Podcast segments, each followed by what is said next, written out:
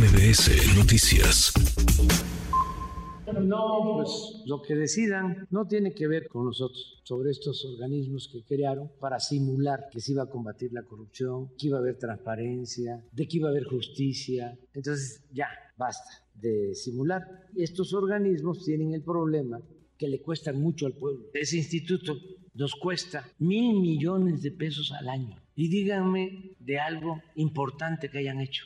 Yo no voy a plantear que desaparezca, no. Ellos tienen que tomar ahí una decisión. Pero sí son excesos. Y así como ese instituto, hay 20 o 50 lo que decía el presidente López Obrador ayer, apenas ayer, sobre el Instituto Nacional de Transparencia, Acceso a la Información y Protección de Datos, el INAI no sirve para nada, insiste, pues sí, sirve y ha servido de muchísimo, no solamente en aras de la transparencia, sino para que los ciudadanos, usted y yo, podamos ejercer nuestro derecho a la información a la protección de datos, claro, pero sobre todo al acceso a la información, a la rendición de cuentas. La Corte, la Suprema Corte, va a permitir al instituto salir del eh, pantano en el que se encontraba, le va a permitir sesionar con solo cuatro comisionados del Pleno. ¿Por qué tiene cuatro nada más? ¿Por qué está incompleto? Pues porque en el Senado no hay acuerdo, no se han logrado poner de acuerdo en el grupo parlamentario de Morena para destrabar esto que permanece atorado. Le agradezco estos minutos a la comisionada presidenta del INAI, Blanca Lilia Ibarra Cadena. Blanca Lilia, muchas gracias, gracias comisionada, buenas tardes. ¿Ahí está?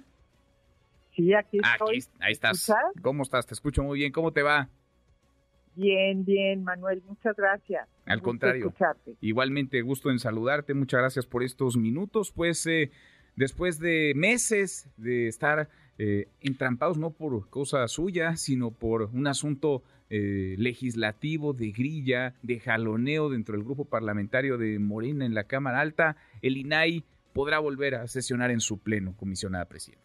Afortunadamente, Manuel, es una muy buena noticia para la sociedad mexicana esta decisión de la Corte que nos va a permitir reactivar el ejercicio pleno de las funciones que la Constitución Política le ha otorgado al INAI para garantizar precisamente de manera efectiva los derechos humanos de acceso a la información y de protección de datos personales.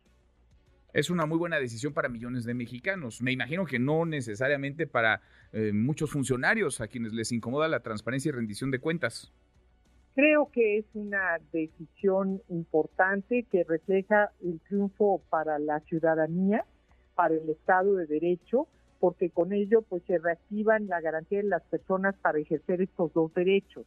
Y naturalmente creo que se puede considerar como una decisión histórica porque reconoce la capacidad del INAI para defender a los ciudadanos frente al poder público. Ahora ya escuchabas al presidente, lo decía ayer, lo ha dicho en infinidad de ocasiones, no sirve el INAI. ¿Por qué sí sirve el INAI? ¿Qué le dirías a los ciudadanos, a quienes nos están escuchando? ¿Por qué es necesario contar con un instituto que vele por la transparencia, el acceso a la información, la rendición de cuentas, la protección de datos? Mira, eh, se trata también de un triunfo de la democracia porque se vuelve a abrir la posibilidad en el marco de las próximas elecciones de defender a las personas ante cualquier abuso o pretensión infundada de los poderes públicos de los tres niveles y órdenes de gobierno. Y en ese sentido, bueno, pues la sociedad mexicana debe saber que el INAI no solamente ahora, sino desde hace más dos décadas, ha servido no solamente para construir democracia, porque permite que las personas tengan información sobre qué hacen sus autoridades y en esa medida puedan vigilarlas y denunciar las irregularidades.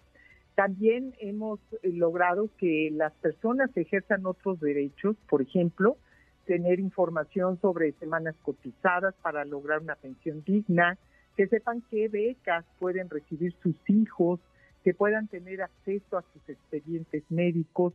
Y por eso creo que es muy importante que hoy se dimensione cuál es el valor de la información pública. Queremos construir ciudadanía, queremos que la sociedad también participe en las decisiones públicas y construya las políticas públicas de una manera corresponsable con las autoridades. Y la mejor forma de hacerlo, de exigir rendición de cuentas, es que la sociedad tenga acceso a la información. Simple y sencillamente se trata de que haya un nivel más homogéneo entre eh, la sociedad y el gobierno. Entonces, de ahí la relevancia que tiene este instituto de cómo se advierte hoy que el gobierno pues tiene que estar en una vitrina pública entregando a la gente las decisiones y la información que le pertenece a la sociedad. ¿Qué tantos pendientes se les han acumulado en estos meses, eh, comisionada presidenta? No, bueno, pues ya te imaginarás. Van a tener tarea de sobra. En promedio de 400 a 500 semanales. Eh, tenemos al día de hoy 8.300 asuntos que tienen que ser votados.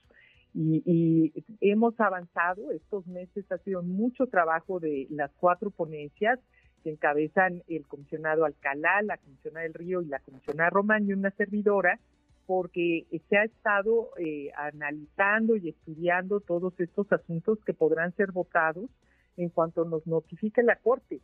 Pero hay 8.314 asuntos que están en trámite. Así que, bueno, pues Manuel, ya te imaginarás, la carga de trabajo es extrema y yo sí, quiero hacer un reconocimiento en todos estos meses, no solo al equipo de trabajo del INAI, a todas las áreas, las ponencias, pero especialmente también a la Dirección General Jurídica, que en este proceso en donde el INAI interpuso la controversia constitucional, el recurso de reclamación, pues jugó un papel estratégico y a todos los medios de comunicación, al eh, mira, el Consejo Consultivo del INAI, y tú lo sabes, Manuel, también ha sido clave porque ellos estuvieron muy activos, también interponiendo amparos, uno de ellos, y acompañando y respaldando pues estos meses que han sido francamente difíciles para todas y todos. Pues tienen tarea de sobra de por sí, tienen un montón de trabajo. Ahora tienen un acumulado 8 mil eh, resoluciones. ¿No les ha notificado entonces formalmente la, la Corte sobre la decisión de ayer?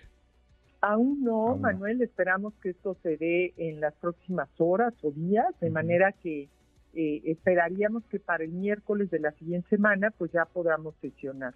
Sin embargo, nosotros pues eh, estamos avanzando en la preparación de lo que será nuestra primera sesión ordinaria desde el 30 de marzo del 2023 y como te decía, pues los equipos no han dejado de trabajar a lo largo de estos meses. Pues suerte, suerte en el regreso, ojalá les notifiquen pronto y ojalá el miércoles de la próxima semana puedan estar sesionando en el Pleno. Blanca Lilia, muchas gracias, gracias comisionada presidenta.